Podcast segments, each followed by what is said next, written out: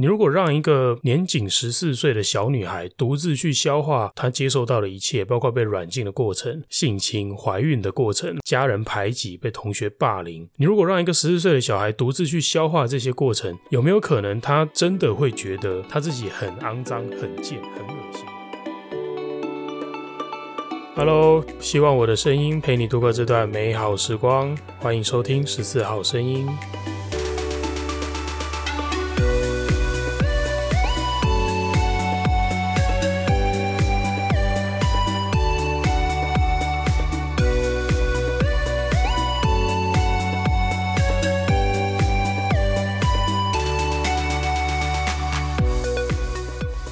嘿又是我，欢迎收听这一集的十四号声音。今天要跟大家聊的主题是失去功能的家。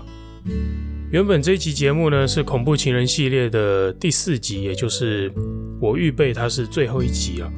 那有可能你会问说，其他集数嘞，明明就才出了前两集，不是吗？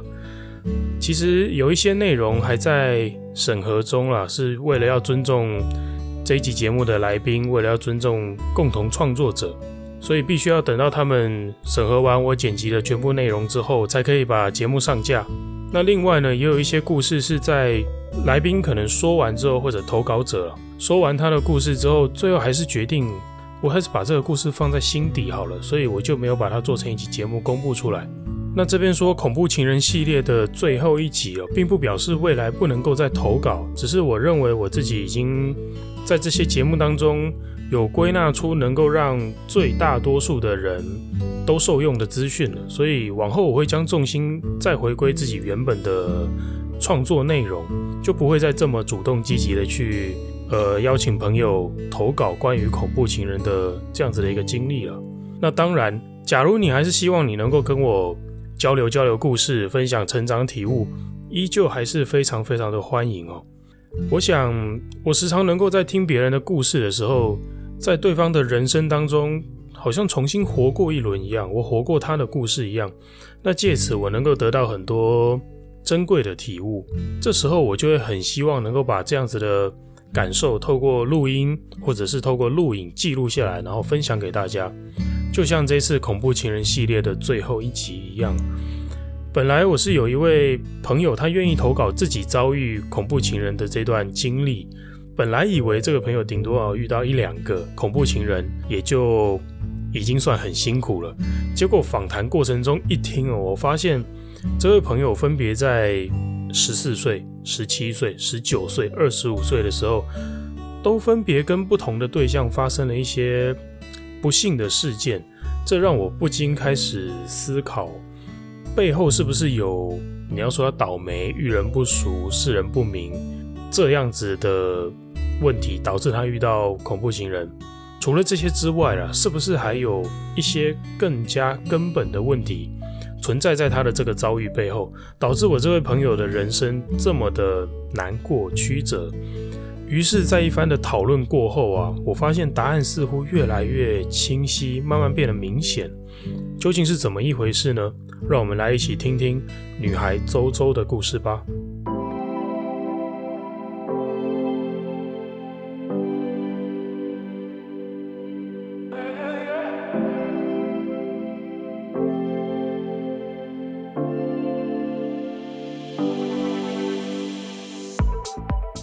故事开始之前，跟大家说说老规矩，周周是一个化名。这次投稿的来宾也是匿名投稿，所以大家不用去翻我的好友名单，不用去翻我的 follow list。我的 follow list 里面没有一个人的名字叫做周周。OK，周周是一名女生，现在二十八岁。其实她的外表看起来非常的健康可爱，谈吐也很单纯又活泼。在她说出自己的遭遇之前，真的很难让人想象得到她是一个经历过那些可怕故事的女孩哦。周周四岁的时候，她的爸爸就过世了，所以她是一个单亲家庭长大的。她对爸爸的记忆就只有爸爸很疼她，没有别的了。那周周是跟妈妈一起生活的，但是妈妈因为工作的关系，所以周周从小是由她的阿嬷来带大的。一家人的生活其实简单又朴实，直到周周十四岁的那一年。当时周周其实在跟我访谈的过程中，他非常轻描淡写的快速带过了他十四岁的这段经历。他跟我说，十四岁的这一年，他在网络上认识了一个网友，这位网友邀他去他的家里玩，周周就去了。想不到一去了之后就被软禁了三天，而且还被性侵怀孕。这段故事他说的非常非常的快，因为他觉得他是要来投稿恐怖情人系列的故事。那他的这段遭遇，他也算不上是遇到什么恐怖情人，对方甚至不是情人啊，所以他就觉得这一段经历跟他本来想要投稿的故事是无关的。虽然我听着还是觉得心头一揪啊，但是他本人好像不这么认为。好，那这一段性侵怀孕的过程哦，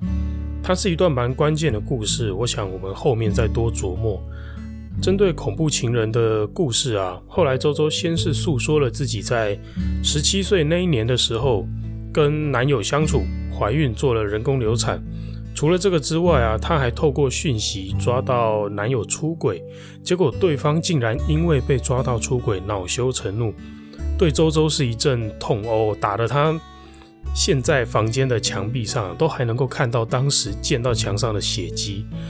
后来，男生甚至明目张胆的直接当着周周的面去找别的女生幽会偷情，任凭周周当时下跪求着对方不要去了，但这位男生一点都没有心软。后来，周周在十九岁和二十五岁的时候又遇到了会施暴的对象，其中有一位他是有精神疾病的，是有躁郁症。那这位有躁郁症的对象，我们根本就不知道他什么时候会因为什么事情突然整个人爆炸。比方说，有一次，周周说，她和男友跟着一群车友骑车出游去旅行。那在过程中啊，只因为车友发现周周和男友稍微起了一点点小争执，这时候男友突然就气得当场把周周丢包在路边，叫她自己用走的回旅馆，而且还不给她手机和钱包。这时候周周求着男友说：“哎，不要这样，为什么要把我丢在路边？”周周求情不成啊，男友非常生气，什么都不答应。那这时候周周只好配合说：“你要我用走的，那我就用走的吧。”结果走着走着，男友竟然骑车追上来，然后对着周周就是一阵暴打，把他打得鼻青脸肿的，让这一趟环岛旅程，周周只能全程戴着口罩去遮挡脸上的伤势，生怕他的伤势又被其他的车友发现。发现了之后，这位男友突然又会爆炸，再对周周一阵痛殴。这期间还有一次啊，周周跟这位男友相处的过程中，周周又怀孕了。而在这次怀孕之前，周周其实也已经有两次人工流产的经验了。那这一回啊，她是因为听信了男友说，哎，既然怀孕了，那我承诺结婚，我们一起把小孩生下来，一起抚养小孩。所以周周这一次才决定要把小孩生下来。那想不到在周周怀孕五个月的时候，她又抓到这位男友偷情，而且。这一次抓到偷情，不仅换来男友恼羞成怒，一阵暴打。这时候男友更是反悔了当初承诺周周说：“我们把小孩生下来，我们结婚，一起照顾小孩。”男友反悔了这个约定，那让周周不得已了。她当时已经怀孕五个月了，她只能用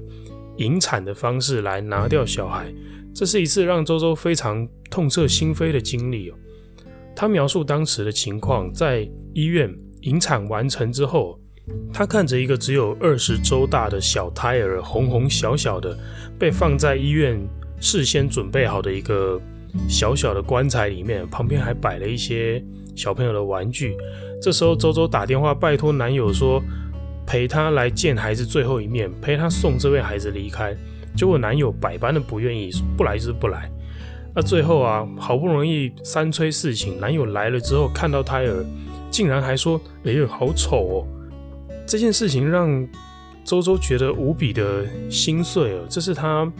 第一次将一个比较完整一点的胎儿生下来，而且她当初决定要生的原因，就是因为男友承诺会照顾她，她已经认定了这个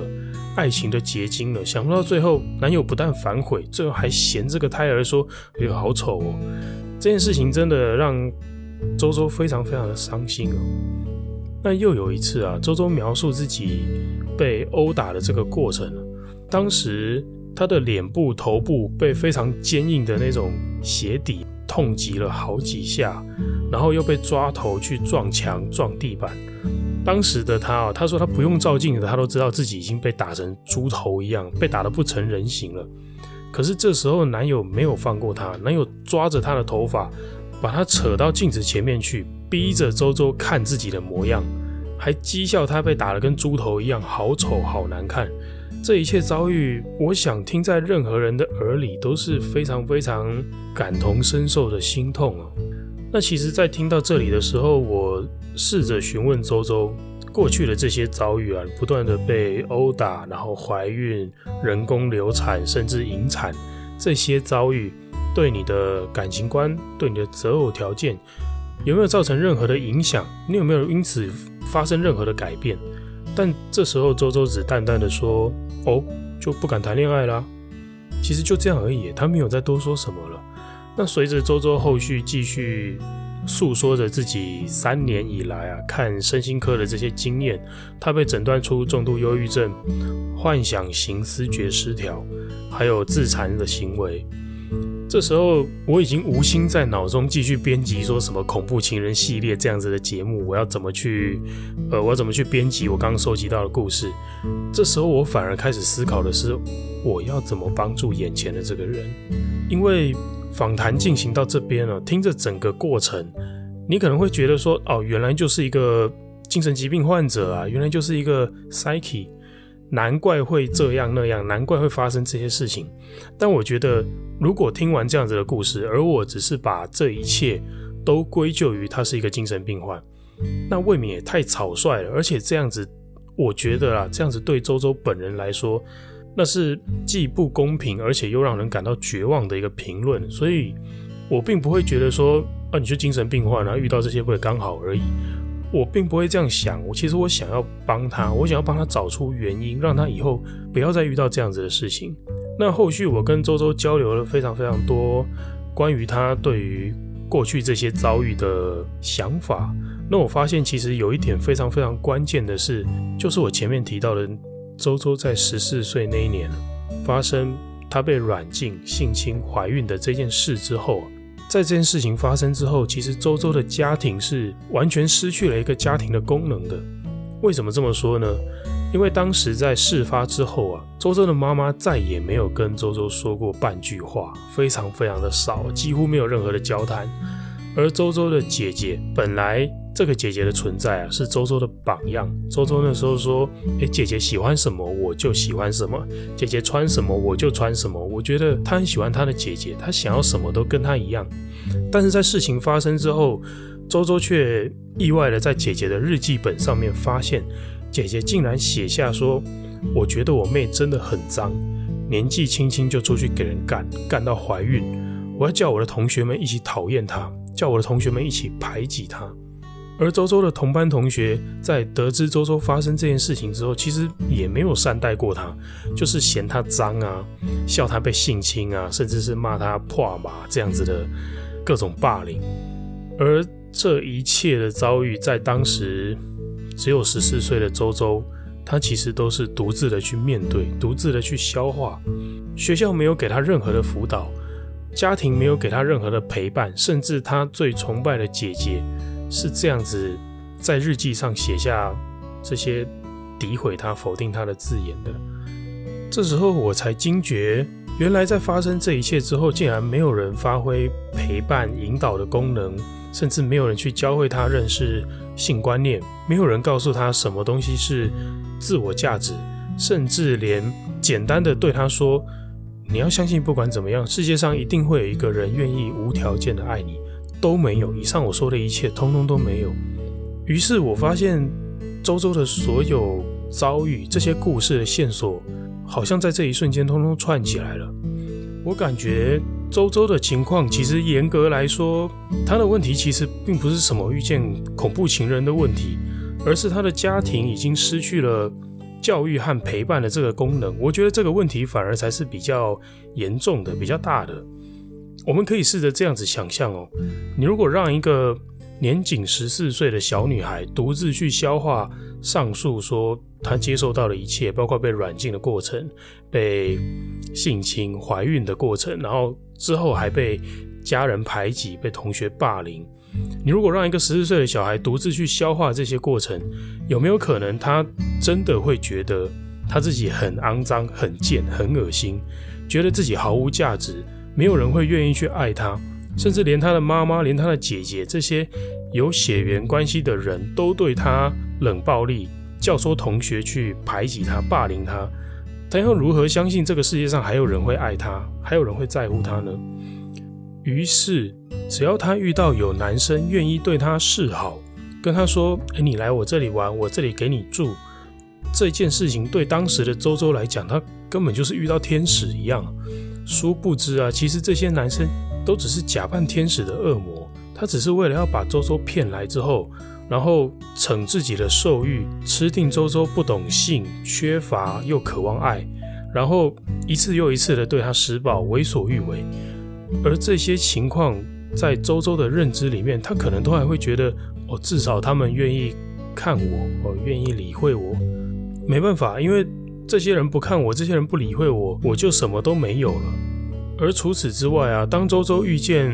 可能真正条件不错的人的时候，他也没有足够的自信去跟对方经营一段正常的感情关系，因为在他的认知当中，他根本就不觉得自己有这个资格、有这个条件去做这件事情，去跟对方好好的谈恋爱，去遇到一个他觉得理想中的伴侣。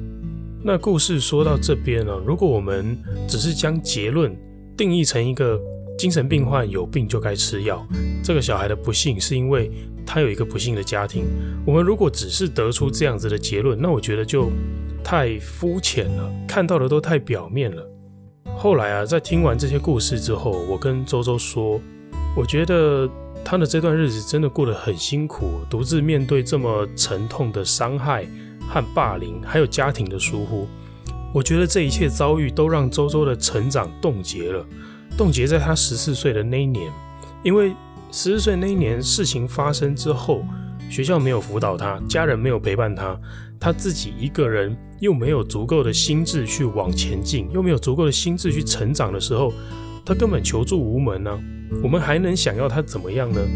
难道我们能够期待他做出一个多么有智慧的应对吗？自己得出什么人生体悟吗？这对一个十四岁的小女孩而言，会不会未免太强人所难了？但这件事情啊，我说到这边，其实也不是全部都要怪他的家庭，要去怪他的家庭没有尽到什么照顾的义务，没有发挥任何一点陪伴辅导的功能。我如果要是对周周说这种话，那无疑只是在挑起他对于他原生家庭的那种仇恨。我觉得这样子对周周一点帮助都没有，反而我是对周周这样说：我说，我们试着去理解一下当时你的母亲。你的姐姐，我们站在她的身份去思考一下，其实，在周周发生意外、被欺负的那一年呢、啊，她的家人其实也同样的在承受这些伤害，他的妈妈也一样会被亲友说三道四，他的姐姐在学校也会被人指指点点，说，哎，你的女儿出去怎么发生这种事情？你是不是管教不好？或者说，你的妹妹被人家性侵，就哎呀，好脏哦，你跟她生活在一起，你也是脏人。那他的妈妈跟姐姐也会面临这些压力，所以其实大家各自都在面临这些压力的时候，同时乱了分寸，不知所措，我整个都慌了。他们连安顿自己都有困难，更遑论要去辅导和陪伴一个真正的受害者。所以我觉得你要把这些，你要把周周后来的这个发展，全部都归咎于他的家庭失去功能，我觉得这样子也不公平，因为。他的家人也同样的在承受着压力和伤害。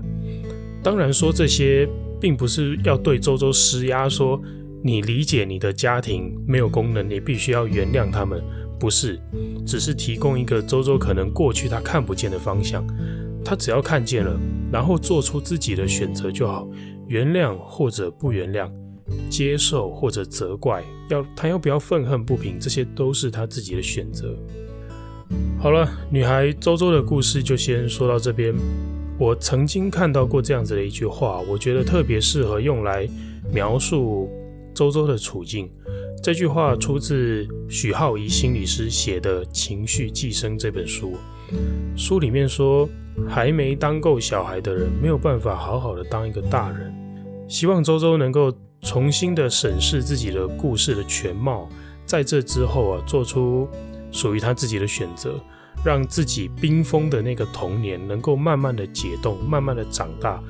跟上现在的自己，重新启动自己的一个美好的人生吧。好了，以上就是今天要跟大家分享的内容。如果你听完今天的节目，还有任何的心情感触想要跟我分享的话，都欢迎你私讯到我的 IG 账号 Martin 赵十四，我都会认真的看过每一则留言，并且做出回复哦。喜欢十四号声音的话，也请帮我在 Apple Podcast 上面留下五星好评，多多分享我的节目，让更多的人听见。很开心我的声音能陪你度过这段美好时光。十四号声音，我们下次见喽，拜拜。